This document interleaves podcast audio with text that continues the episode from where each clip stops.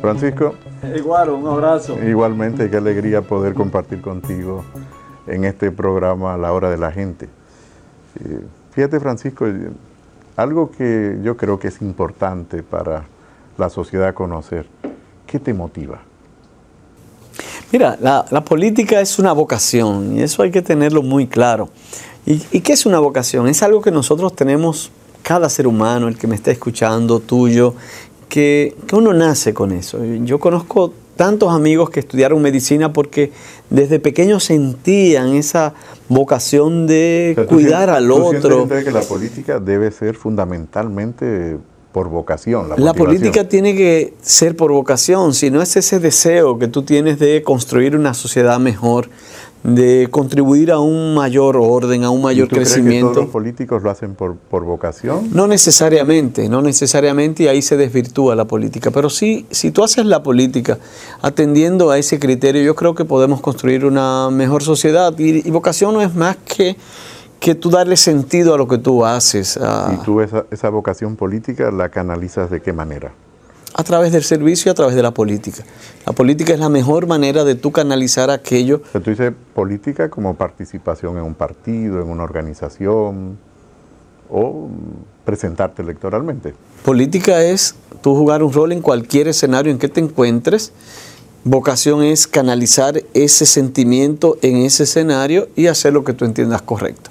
Yo lo puedo hacer defendiendo el medio ambiente, cuidando un río, defendiendo un árbol. Si yo no siento dolor cuando veo a esa persona que se muere en un hospital porque no tiene dinero, si yo soy insensible a esa persona que vive en un piso de tierra y que, y que le caen todas las goteras cuando llueve, si tú la políticas no, no le das una mística, si tú no le das una razón de ser, si tú no la ves con, un sentido, yo creo que sobre esas sombrillas que tenemos que descansar. Lo demás va caminando. Puede ser en mi aspiración presidencial, pero puede ser una aspiración a, regidor o alcalde, o puede ser a ninguna aspiración eh, electiva. Simplemente que la política es como ese dirigente de la Junta de Vecinos, que, que nace y si se muere una persona, lo primero que va es saber qué pasó. Si hay un problema de energía eléctrica, van inmediatamente a ver qué pasó. O sea, tú sientes entonces que la política no solo se canaliza por la militancia en un partido, sino que la política... La política es una vocación de servir, es una vocación de ayudar, es una vocación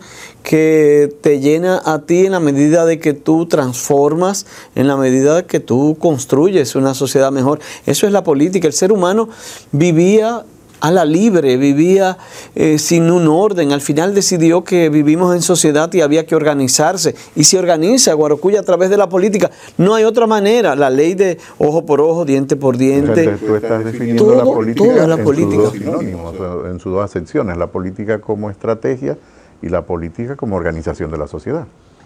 La política tiene eh, el aspecto de organizar la sociedad, como tú dices, pero si no tiene un componente humano, si no tiene un componente de dentro, tampoco tiene sentido. Si en la política lo que te llena es la fama y tú disfrutar que tú sales dos o tres veces en el periódico, estamos perdidos.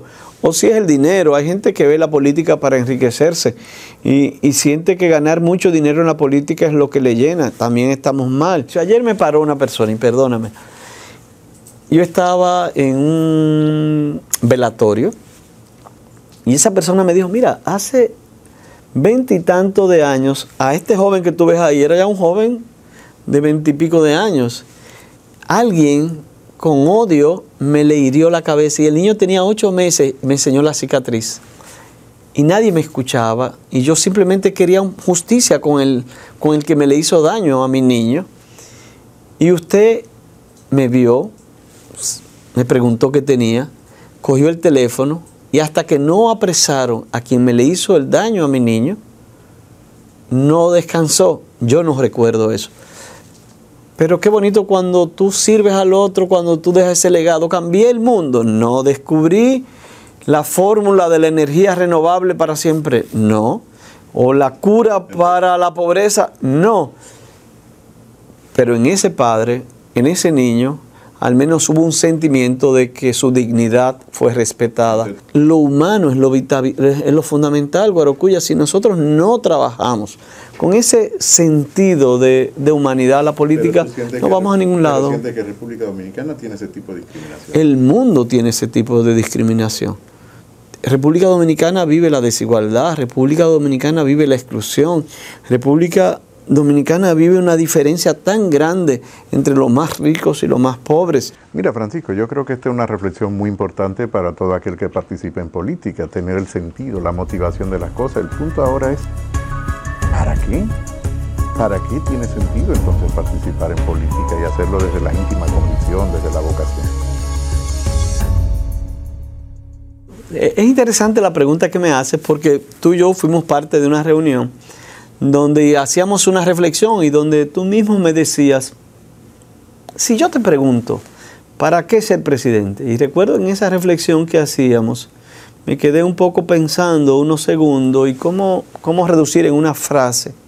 Y al final, cambiar para bien la vida de la gente, cambiar la vida de la gente. Cuya, siento que si alguna razón tiene este ejercicio político es precisamente eh, buscar la fórmula en cada detalle de yo mejorar la vida del otro. Cuando yo veo en este momento tanta gente con el tema de la inflación, que se le está haciendo difícil comer, yo creo que tenemos una responsabilidad, tú y yo, todos nosotros, de hacer todo lo posible para que la gente no pueda comer, que no se acueste un niño sin cenar. Cuando yo veo todavía tantas personas que ni siquiera tienen los servicios básicos, en siglo XXI, eh, la energía eléctrica, eh, el agua potable, dos servicios que son vitales junto con, elementos básicos como la comida y que todavía no lo garantizamos. Indudablemente que, que la política tiene que tener ese sentido. ¿Qué sentido tiene esto si yo no logro que nuestros jóvenes aprendan a pensar, tengan el coraje para echar hacia adelante, tengan oportunidades para para tener sus pequeños negocios y convertirlos en grandes. ¿Qué, ¿Qué, sentido tiene yo hacer política si no es para que el otro sienta que el Estado le apoya, eh, le ayuda en sus proyectos de vida? ¿Qué sentido tiene si, si yo no cuido nuestros ríos y la naturaleza? Y, garantizo el agua potable para las generaciones que todavía no han nacido y que nos van a cobrar cuenta a ti, a mí, a todos nosotros de por qué le dejamos una isla destruida, un planeta destruido, sin playas, sin ríos, sin bosques, sin árboles. ¿Qué sentido tiene si no es para esas personas? ¿y tú sientes que esto es posible desde la participación política activa? Pero claro, tú estás viendo una sociedad llena de desigualdades, llena de exclusión, de, pobreza extrema, de ignorancia en muchos casos, de falta de conocimiento, eh, que no es más que esa ignorancia que nos hace más débiles. Siendo presidente, ¿cómo te gustaría que te llamase? Francisco. De los políticos contemporáneos, ¿quién tú entiendes que es un político, presidente o no? No tiene que ser solo de República Dominicana, que ha actuado por vocación. Yo diría que Mandela, Mandela es el político que yo más admiro porque no le nubló el dinero, no fue la fama lo que lo motivó y, mucho menos el poder. Duró cinco años y, luego se dio y, y, ¿qué le motivó a, Mandela? Le motivó el ser humano. Le motivó las libertades, la no discriminación por el color, eh, el abuso contra eh, todas las personas que que no eran de ese establishment blanco que imperaba en Sudáfrica y pasó años en prisión e incluso supo perdonar. Yo creo que tal vez Mandela es uno de los ejemplos más grandes que puede tener el mundo, si no el más grande. Francisco, yo creo que has explicado claramente qué te motiva, es decir, para qué, el por qué, ¿no? Pero ¿cómo harías esto? O sea, Tú has planteado mejorar la calidad de vida de las personas. Pienso que ese es tu legado. Tú prefieres que te llamemos Francisco si fueses presidente, aún siendo presidente, te llamaban Francisco. Pero ¿cómo lo harías? ¿Cómo tú ves la sociedad? O sea, es decir, ¿cuál es tu plan? ¿Tienes un plan? Mira, yo creo que lo primero que, que, una visión de gobierno tiene que tener también una especie de mística y después propuestas muy concretas.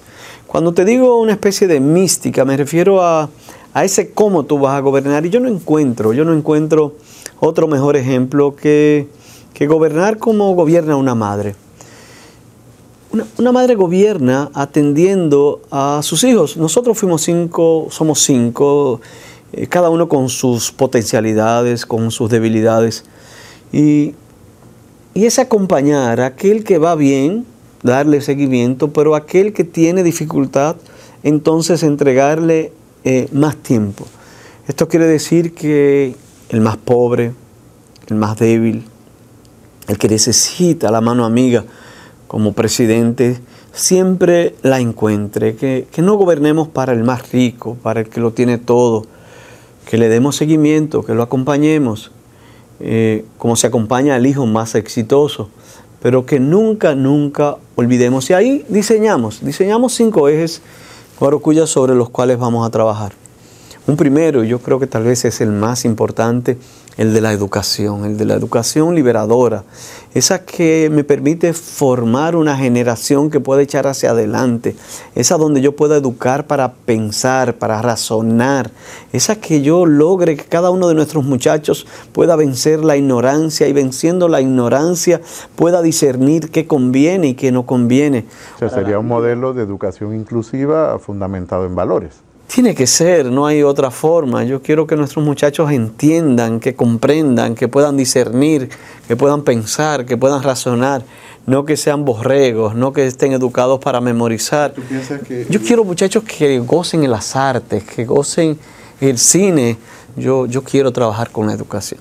Yo quiero trabajar con un nuevo, eh, una nueva generación, una educación que, que haga de nuestros muchachos muchachos con compromiso con su país, con la solidaridad, con el servicio. Tú estás hablando de un cambio Cuidado, de modelo es un cambio de modelo total con donde yo lo eduque no solamente a, sumar, a restar, a una matemática, donde yo diga, eh, eh, nuestros muchachos se están educando para la vida.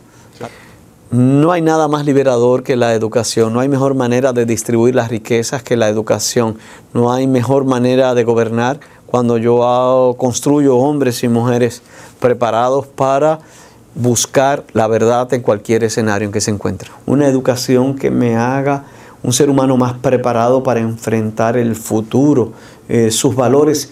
Y ese es uno de los ejes principales sobre los cuales yo pienso trabajar.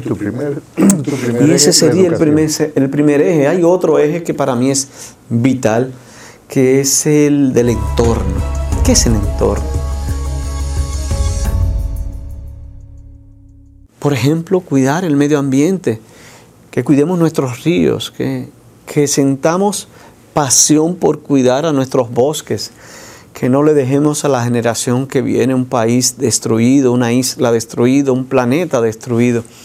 Pero también que garanticemos una seguridad, que una madre no tenga que ir a enterrar a sus hijos porque fue muerto en un atraco o peor aún, que lo mató la policía que yo pueda construir una cultura de paz, una cultura de sosiego, de tranquilidad, donde podamos disfrutar a plenitud nuestras libertades. Pero te puedo dar, hablar de educación, te puedo hablar del entorno, pero ¿por qué no hablar de equidad como tercer eje? De equidad, sí, de igualdad de oportunidades, de que a cada quien se le dé lo que merece, pero también aquel que no ha podido echar hacia adelante pueda tener un apoyo adicional como lo haría una madre en cualquier hogar nuestro. Que la justicia verdaderamente sea lo que predomine. Que yo no tome decisiones, por ejemplo, en el sector eléctrico para favorecer a una o dos personas y dejando al pueblo y al barrio es simplemente abandonado. Que cada decisión como presidente de la República sea tomando en cuenta ese criterio de justicia y de equidad. ¿Y por qué no hablar de economía como cuarto eje, Guarocuya? La estabilidad económica es vital. El control de la, de la inflación, que los artículos de primera necesidad no se vayan por las nubes en sus precios, que la gente pueda eh, disfrutar de cierto confort, una vivienda, el acceso a la energía, al agua potable, ese bienestar colectivo que lo decide el manejo correcto de las políticas económicas, una política seria en materia de empréstitos, una política seria en materia del control del déficit fiscal, una política seria en el manejo presupuestario de la nación, una política seria en que yo decidir dónde invertir y qué no, donde yo no desperdicie el dinero.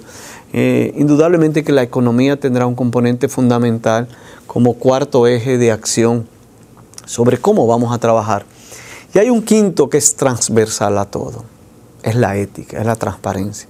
Es que tú hagas las cosas porque sientes que es correcto. Yo, yo no voy a cuidar el entorno, por ejemplo, en materia de medio ambiente, solo porque sí, solo porque voy a garantizárselo a las nuevas generaciones. Yo lo voy a hacer porque yo, humanamente, Humanamente creo que eso es lo correcto. Yo tengo que convencerme. Yo tengo que estar claro que yo estoy haciendo lo debido.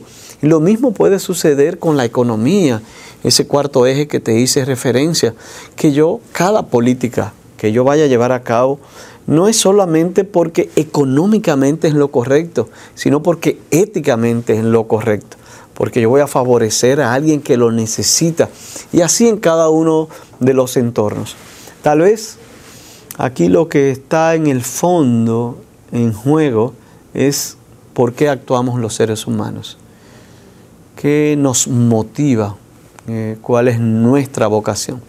Y si no tengo una razón de ser, que es precisamente la protección de la humanidad, realmente eh, lo otro no vale. Y veo que eso también coincide con las cinco puntas de la estrella de, del Partido de la Liberación. Y fíjate que en el fondo, si, si también coincide con una visión, yo creo que los dominicanos, los hombres y mujeres, adultos no adultos, niños niños, somos estrellas. Este es un país de estrellas. Es decir, que este es un plan que llevaría y la estrella, a, ser un país de estrellas. Y ojalá que nos guiemos siempre por estrellas. Yo creo mucho en aquellos ritos o en aquellos, aquellos elementos místicos que acompañan a los pueblos.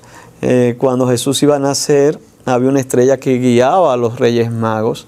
Eh, el concepto de estrella es luz, es guiar, es seguir, es encontrar aquello que tú sientes que llena, que nutre. Esos cinco puntos de la estrella sean ejes que nos iluminen.